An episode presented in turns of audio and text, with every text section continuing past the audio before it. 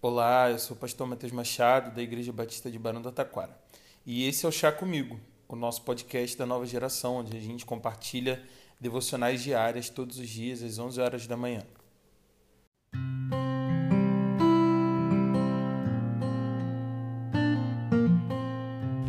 Provérbios 27, no versículo 17, diz o seguinte: Assim como o ferro afia o ferro, o homem afia o seu companheiro.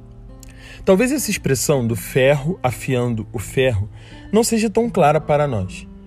O que podemos entender é que para alinhar um pedaço de ferro, usa-se outro pedaço também de ferro para que este seja alinhado. Assim somos nós, partes da mesma espécie, filhos do mesmo Deus, curiosamente complexos em nossos desejos, sentimentos, emoções e decisões. E quando precisamos de ajuda, recorremos a outros seres humanos para que possamos ser alinhados e ajustados. Pessoas como nós também. Há uma expressão que atualiza essa do sábio que me ajuda a entender ainda melhor essa ideia. Todos temos em nossas vidas pessoas lixas. Você provavelmente já viu ou já usou uma lixa de parede ou de unha, que serve para acertar imperfeições numa parede ou numa unha. E o processo de lixar é minucioso, requer cuidado e atenção. No entanto, ao fim desse processo, a lixa deixou tudo lisinho e bem mais ajustado. Assim também são as pessoas lixas. Elas aparam as nossas arestas. Tudo que está fora do alinhamento acaba sendo ralado e assoprado por elas. Há pessoas que nos lixam com as suas palavras, outras com atitudes, e ainda outras com o seu exemplo.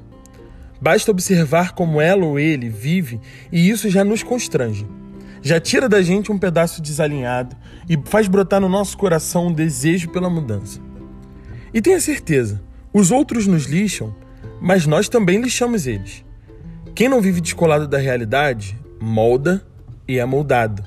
Lixa os outros, mas também é lixado. E tenha certeza de que isso é o melhor que pode nos acontecer. Inclusive, você já pensou que a necessidade de repreensão e nossos pontos cegos podem ter sido uma grande estratégia divina para que a gente sempre tivesse alguém por perto para nos dar um feedback? Nós não fomos criados para viver isolados.